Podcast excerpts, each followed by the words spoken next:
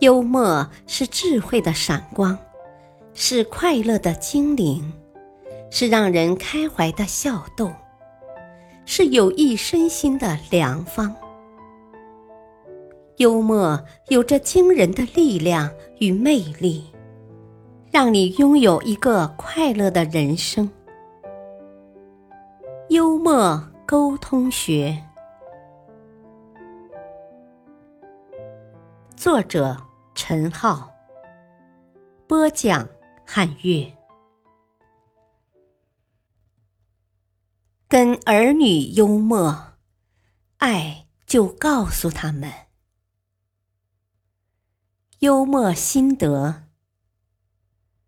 为了在子女面前树立威严的形象，有些做父母的平日总是一副不苟言笑的样子。而且也不好意思向他们表达自己的爱意了。其实，父母有很多方式可以告诉子女你爱他们，比如幽默。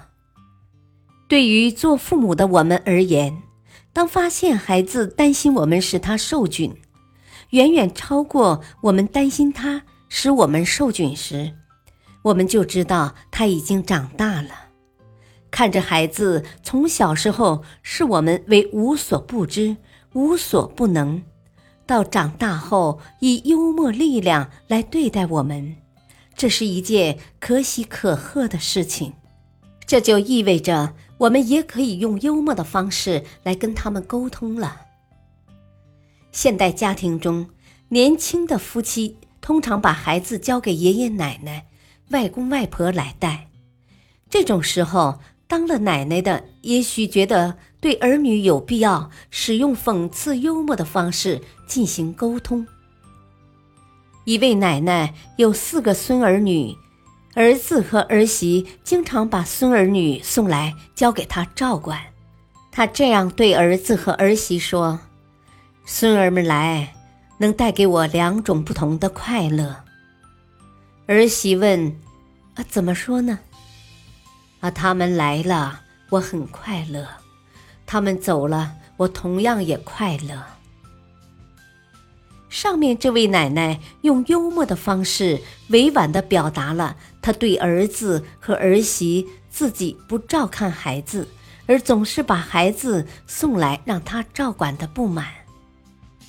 家庭成员的角色中，岳母常常被定义为某一种刻板类型。他们自己对此也很清楚。有一位岳母，她的女儿刚结婚不久，并且是嫁到了较远的地方。这位岳母的一个朋友问她：“啊，你不打算去看看女儿和新女婿吗？”“啊，不啊，因为我想等到他们生了小孩以后再去。”他幽默的答道：“啊，因为。”我觉得祖母要比岳母更受欢迎一些。这位岳母运用自己的幽默，巧妙的表达出了自己的想法。要营造两代人之间和谐融洽的关系，首先需要加强彼此之间情感的交流。一八五三年，法国戏剧家小仲马的话剧《茶花女》。首次公演，并且受到热烈欢迎。小仲马给当时流亡在布鲁塞尔的父亲大仲马打电报汇报盛况。他这样写道：“巨大巨大的成功，就像我看到你的最好作品初次上演时所获得的成功一样。”大仲马风趣地回了一封电报。我最好的作品就是你，我亲爱的孩子。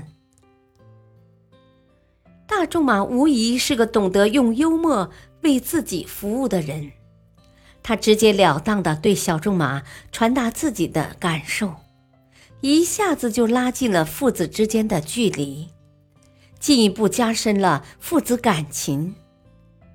长辈对晚辈不仅可以运用这种平和的幽默方式。而且还可以运用一种“打是亲，骂是爱”的幽默方式。这种幽默方式在日常生活中是非常普遍的。下面是一个国外的幽默故事：美国企业家艾科卡在里海大学就读时，曾在八百多个毕业生中位居第十一名。毕业后又被送去进修硕士学位，然后如愿以偿的进入了福特公司。他父亲很高兴，见到儿子时说：“啊，你在学校读了十七年书，瞧，念书考不上第一名的笨蛋，现在情况怎样？”在笑骂中，我们不难发现父亲对儿子现有的表现和成就的满意与自豪，以及对儿子的未来充满信心。父母对子女只要有一种平等的观念和态度，就会找到很多运用幽默的机会。父母尽管对孩子拥有监护权，孩子有错时要予以管教，但是关键还是在于让孩子明白事理。简单的打骂和训斥往往会起到反作用。一家人正在吃饭，儿子十分感慨地说：“呃，外国人就是比中国人更文明，单单在使用餐具上就可以体现出来。外国人用的都是金属刀叉，而我们却用两根竹筷子，明显不够分量。”父亲听到这话有些生气，但是没有发作。他说。这个问题好解决。然后，父亲拿起夹炭用的火钳，一把塞给儿子，说：“给，用这个吃，这也是金属的，绝对够分量。”这位父亲没有直接指责儿子崇洋媚外，而是巧用幽默进行区域的批评，这样儿子自然。更容易接受。